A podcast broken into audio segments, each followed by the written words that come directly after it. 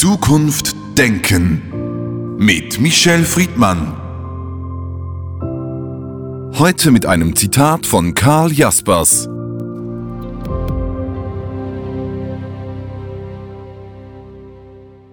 Die Demokratie setzt die Vernunft im Volke voraus, die sie erst hervorbringen soll. Michael Friedmann, im Rahmen einer Gedenkfeier zum 78. Jahrestag der Befreiung des Konzentrationslagers Mauthausen haben Sie letzte Woche im österreichischen Parlament eine Abrechnung mit der FPÖ proklamiert. Äh, diese Abrechnung ist sozusagen rund um die Welt, aber sicher in der deutschsprachigen Presse gegangen. Und damit verbunden die Frage, weshalb kann eine rechtsextreme Partei, eine sehr rechtsstehende Partei in einer Demokratie ihren Raum haben? Grundsätzlich lässt die Demokratie an allen Rändern sehr viel Spielraum. Die Idee der Meinungsfreiheit ist eine der wichtigsten Grundlagen von Demokratie. Bürger, Bürgerinnen, aber auch Organisationen, Strukturen, Gruppen können sagen, was sie sagen wollen und solange sie nicht beispielsweise in Deutschland gegen Strafgesetze verstoßen, ganz konkret zum Beispiel Volksverhetzung, Beleidigung, sind diese Meinungsäußerungen geschützt, mit einer weiteren Ausnahme, wenn sie gegen Artikel 1 des Grundgesetzes verstoßen, nämlich die Würde des Menschen ist unantastbar. Was in anderen Ländern beispielsweise noch konsequenter äh, gehandhabt wird, wie zum Beispiel in Amerika, da haben sie den Fifth Amendment an der Verfassung, wo die Meinungsfreiheit absolut geschützt ist. Das heißt, in Amerika können sie sagen, schreiben, was sie wollen und es wird keine Sanktion vorbereitet sein. Wir haben in den letzten Jahren ein steigendes Gewaltpotenzial, eine geistige Brandstiftung, die durch verbale Äußerungen im öffentlichen Raum deutlich sind. Und wir haben auch deutlich eine äh, Anhäufung von Macht von rechtsextremistischen Parteien.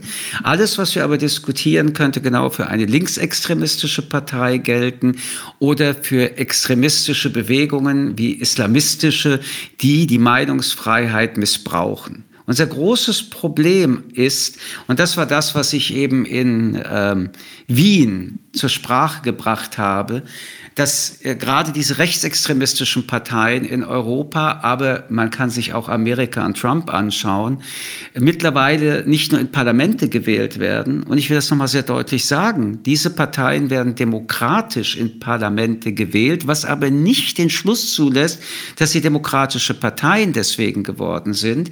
Wir haben einen unglaublichen Zuwachs von solchen Parteien bis hin zur Regierungsspitze. Wir können das in verschiedenen Ländern feststellen. Als ich in Wien war und im Parlament eingeladen war, Sie haben es angesprochen, zur Befreiung des Konzentrationslagers Mauthausen, ähm, wo ja auch Krematorien in den Nebenlagern waren.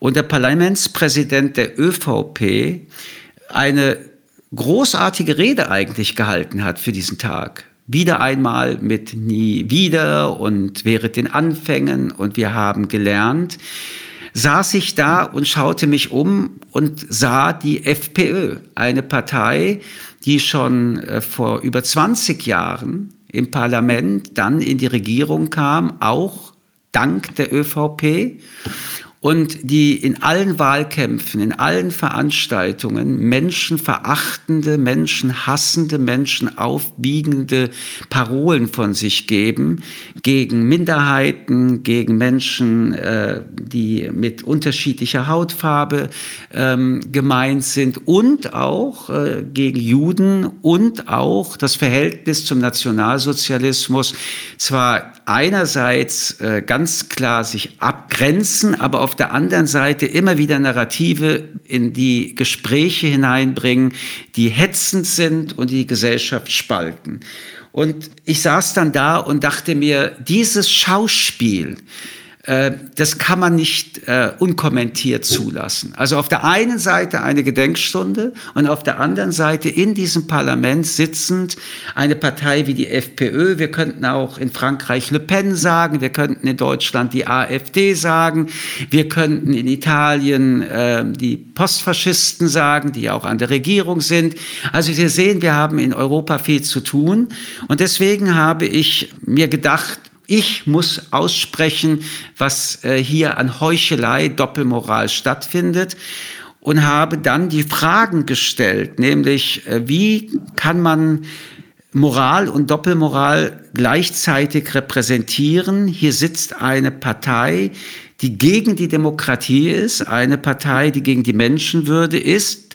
Und es sitzt noch eine andere Partei da, nämlich eine bürgerliche, konservative, die aufgrund ihrer Machtbedürfnisse diese rechtsradikale Partei immer wieder in die Regierung nimmt. Und solange so etwas möglich ist, verbitte ich mir eigentlich solche Schauveranstaltungen wie die, die ich in Wien erlebt habe und habe aber dann nochmal betont, dass ich mit großem Unbehagen gekommen bin. Aber gekommen bin ich, weil letztendlich im Parlament diesen beiden Parteien zu sagen, dass sie ihre parlamentarisch-demokratische Verantwortung nicht ausfüllen. Die einen, weil sie Antidemokraten sind und die anderen, weil sie diese Antidemokraten die Regierung nehmen. Dieses Momentum, das in einem Parlament zu sagen, war mir wichtig. Das hat ja wirklich hohe Welle geschlagen in der Presse. Ich möchte ein paar Dinge nachfragen, vielleicht Schritt für Schritt. Sie sagen, Antidemokraten, die sitzen in einem demokratischen Parlament. Was ist denn das Momentum des Antidemokratischen, auch wenn man halt eine andere Meinung vertritt?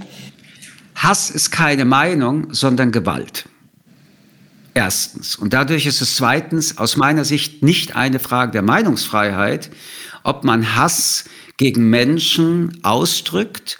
Zweitens, wir haben nach 1945, nach der Shoah, ähm, mit der Gründung der UN und noch einmal, die UN mag viele Fehler, Schwächen, auch da unglaubliche Heuchelei haben. Länder unterschreiben diese Menschenrechtscharta, obwohl bei ihnen Diktaturen sind. Aber, aber, diese Menschenrechtscharta ist äh, existenziell zivilisierend für die Zeit nach der Shoah gedacht. Und auch in Europa will ich daran erinnern, muss jedes Mitglied, das Mitglied der Europäischen Union wird, auch die Europäische Menschenrechtscharta unterschreiben. Was ist da gemeint?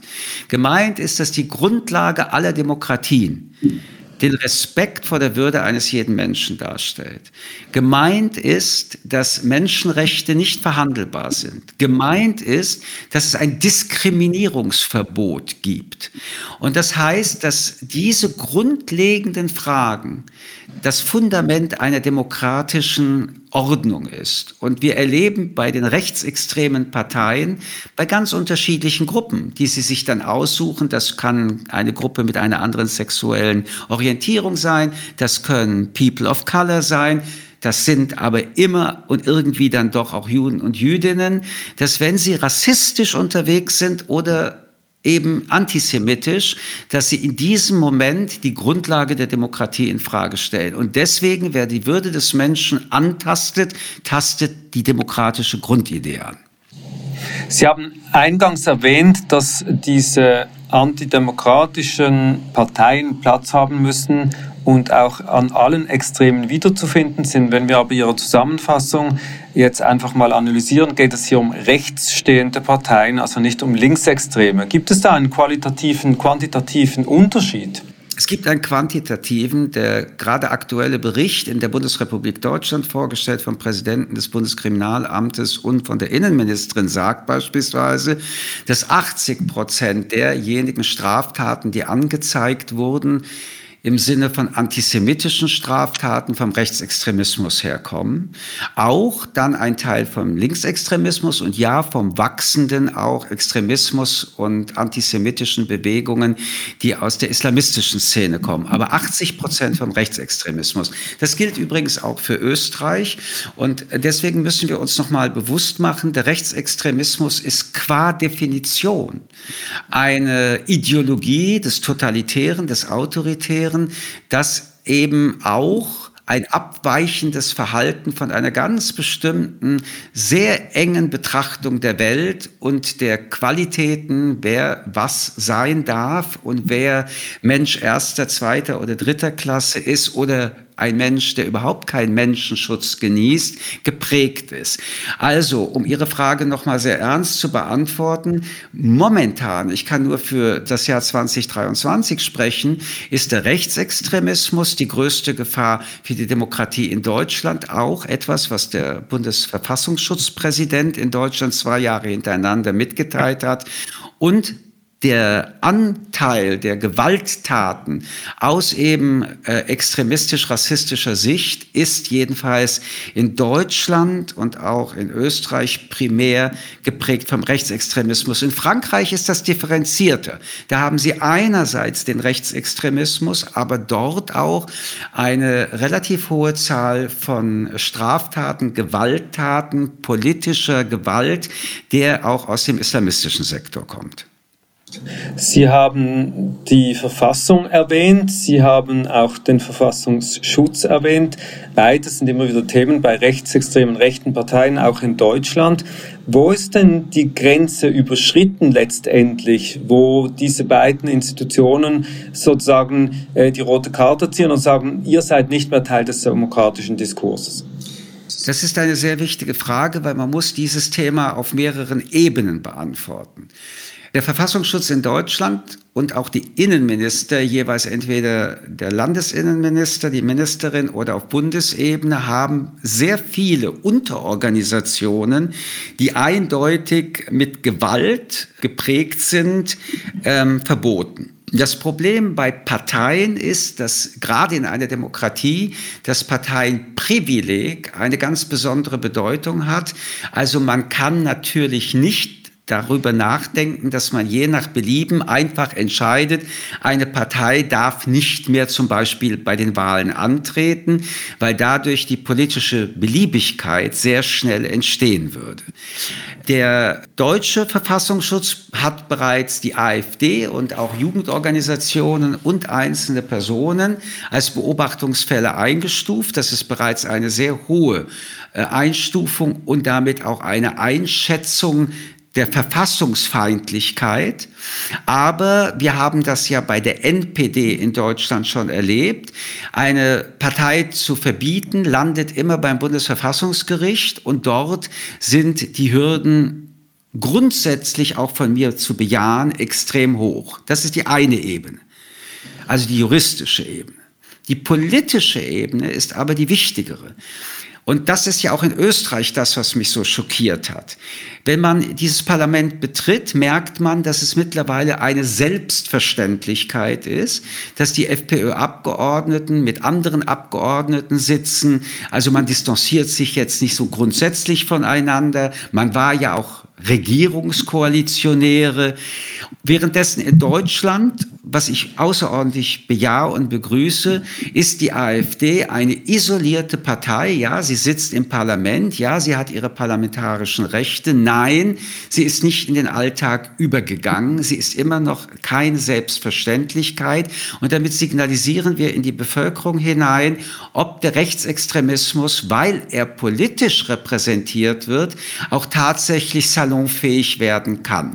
Das Zweite im politischen Sektor muss man beachten ist, da dieses Phänomen mittlerweile über Jahre, ja in Österreich Jahrzehnte real ist, gibt es auch eine Gewöhnung in der Bevölkerung ähm, nach dem Motto, na ja, die sind doch gar nicht so schlimm. Na ja, wenn sie das gesagt haben, die meinen das doch alle nicht so. Nein, sie meinen es genauso, wie sie es sagen. Und man sieht ja in Ländern wie in Ungarn oder in Polen, und jetzt wird die Sache eben das Demokratische an diesem Thema dass Rechtsstaatsfragen sofort zerbröseln, dass äh, Fragen der Meinungsfreiheit in Ungarn zum Beispiel, der Pressefreiheit sich verändern. Das heißt, extremistische, radikale, populistische Parteien haben für die Minderheiten ein ganz offensichtliches Problem. Sie agitieren und polarisieren, indem sie rassistische oder antisemitische Narrative bewegen. Aber wenn sie an die Macht kommen, gehen sie letztendlich immer an die Säulen und an die Statik der Demokratie. Und das ist etwas, was uns alle angeht. Sie haben von Antidemokraten gesprochen, die in Wahlkämpfen, bei denen die Menschen gegeneinander aufgehetzt würden, auch äh, dazu übergehen, Menschenrechte und Menschenwürde mit Füßen zu treten. Wir haben äh, bald Wahlen in Europa, auch in Deutschland gab es jetzt Prognosen wiederum zur AfD im Osten, die im Aufschwung ist. Das heißt ja, diese Parteien sind ja demokratisch legitimiert durch Mehrheiten, durch Wähler. Wie kann man damit umgehen, wenn man sagt, eine Mehrheit von Wählern und Wählerinnen haben diese Parteien ja gewählt? Weshalb soll dann hier eine Schranke gezogen werden? Auch hier muss man noch mal differenzieren. Eine Mehrheit im Sinne, dass diese Parteien äh, die stärkste Fraktion darstellen könnten. Aber das sind keine absoluten Mehrheiten. Und da sind wir wieder in Österreich. Die ÖVP braucht einen Koalitionspartner, weil sie auch keine absolute Mehrheit hat. Oder wenn wir jetzt über Deutschland sprechen, in Sachsen, da haben Sie recht, sind die Umfragen so, dass in diesem großen Bundesland, wenn jetzt Wahlen wären, die AfD bei über 25 Prozent ist, gleich auf mit der CDU. Sie könnte die stärkste Fraktion werden. Und ja, dann gibt es mathematisch sehr schwierige Koalitionsgespräche. Aber man muss sich doch bitte vorstellen, dass unabhängig eben dieser Ergebnisse, Ergebnisse, die Inhalte dieser Parteien, und darüber müssen wir ja reden, äh, demokratieverachtend sind. Unsere ähm, Aufgabe, und das ist ja Ihre Frage, ist, erstens zu analysieren, wie ist das denn gekommen? Das ist ja nicht über Nacht gekommen, sondern über Jahre und Jahrzehnte schleichend. Und wenn wir jetzt merken, dass wir am Break-Even-Point sind, sind wir deswegen verzweifelt oder sagen, ja, das muss man jetzt hinnehmen, dass es auch eine Regierung geben wird, ob auf Landes- oder Bundesebene, unter Beteiligung sogar an der Regierungsspitze mit diesen äh, antidemokratischen Kräften. Oder muss man sich jetzt umso mehr und nachholend anstrengen, dass falls das einmal so geschehen ist, es keine Wiederholung dessen gibt. Und da glaube ich, dass diese Gewohnheit, die wir in den letzten Jahren aus Bequemlichkeitsgründen äh, haben und die uns hat auch mit einrichten lassen, das ist dann eben so. Oder die Diskussion, na ja, aber Antidemokraten, das ist das eigentlich? Diese Frage zeigt ja die Unsicherheit bereits, was ist Demokratie? Und der mangelnde Einsatz, das Engagement andererseits, ist der Grund, warum solche Kräfte immer mehr wachsen. Dafür gibt es politische Gründe. Die Bevölkerungen ganz unterschiedlich mögen hier und da unzufrieden sein. Aber deswegen kann man, sollte man immer noch nicht eine antidemokratische Partei wählen, weil die löst überhaupt keine Probleme. Und deswegen, ja, wir stehen vor der größten Herausforderung der westlichen, aber auch der Demokratien im Osten. Und ob sich die Demokratien bewähren werden, on the long term entscheidet dieses Jahrzehnt. Wir haben in Europa eine fundamentale Wahl äh, vor der Tür. Das ist in Frankreich. Und sollte in Frankreich eine Bewegung unter Le Pen äh, Mehrheiten bekommen, dann wird es eine große Sammlung der anderen rechtsextremen Parteien geben. Und das Europa, jedenfalls die Europäische Union, wie wir sie jetzt kennen, wird es nicht mehr geben. In der Demokratie gilt das Wort, das Parlament, die Debatte und am Schluss auch das bessere Argument. Sie sind, haben sich hingestellt in ein Parlament, Sie haben offene Worte gewählt, haben viel Applaus, viele Reaktionen dafür bekommen. Aber Kritik und viel Häme von rechtsextremer Seite. Aber das ist eben in der Demokratie, und da sind wir jetzt wieder dabei, selbstverständlich. Das Problem der Populisten ist, dass sie dauernd sagen, man kann ja nichts sagen und trotzdem alles sagen, wenn man ihnen aber antwortet, sind sie beleidigt und sagt, siehst du, man kann nicht alles sagen. Man kann natürlich alles sagen, aber dann muss man den Widerspruch genauso ertragen wie den Angriff. Genau. Meine Frage wäre gewesen zum Schluss, was ist denn das Mittel, auf diese Bewegung, auf diese Entwicklung einzutreten? Es gibt wenige solche Reden in Parlamenten heutzutage, die versuchen, da eine Lanze zu brechen, sich dagegen zu stellen. Wir haben das vor 20, 30 Jahren erlebt, dass man anders debattieren kann. Heute ist das selten geworden und insofern sind Sie ein wenig ein Einzelgänger. Was wäre denn das wirksame Mittel, um diese Debatte aufzubrechen und auch diesen Kräften in den verschiedenen Ländern eigentlich etwas entgegenzuhalten? Also erstens will ich noch mal die Grundsatzfrage aufgreifen. Demokratien können sich demokratisch in die Luft sprengen. Das heißt, in einer Demokratie kann eine Wahl enden, indem Parteien die Mehrheit bekommen, die auch die Demokratie abschaffen wollen.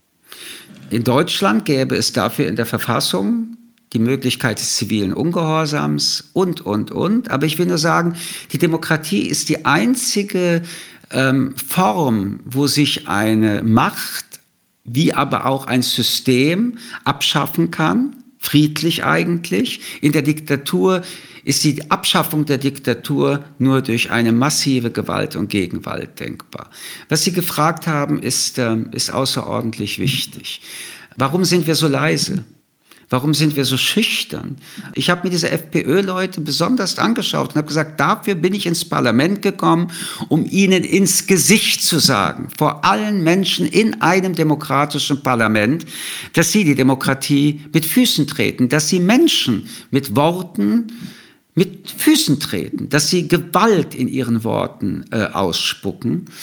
Aber der Raum, um sich mit denen auseinanderzusetzen, ist in einer Demokratie jeden Tag und überall millionenfach. Die Frage ist ja, wie weit haben wir uns selbst mit verändert in diesen letzten 20 Jahren? Also, wo wären wir vor 15 Jahren?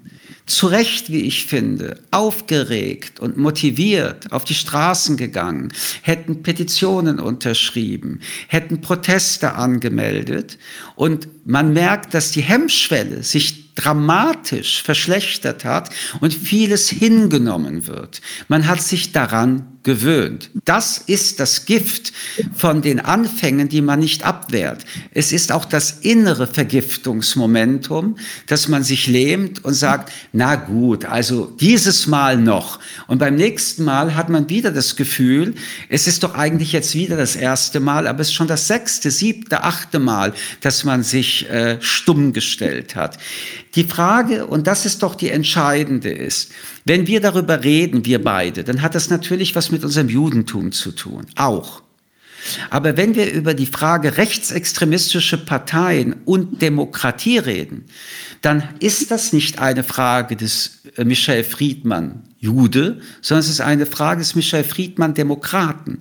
Auch wenn andere Minderheiten angegriffen werden oder wenn der Rechtsstaat lächerlich gemacht wird oder wenn Politiker voller Häme in den Debatten äh, der Rechtsextremisten beleidigt werden. All das sind Dinge, wo ich als Demokrat aufschreie. Und der Aufschrei ist in unseren Gesellschaften erstens kaum hörbar und zweitens so selten wahrnehmbar, dass sich ein Mehltau, ein Nebel, aber das ist eben die Schutzmaske für die Extremisten aufgebaut hat.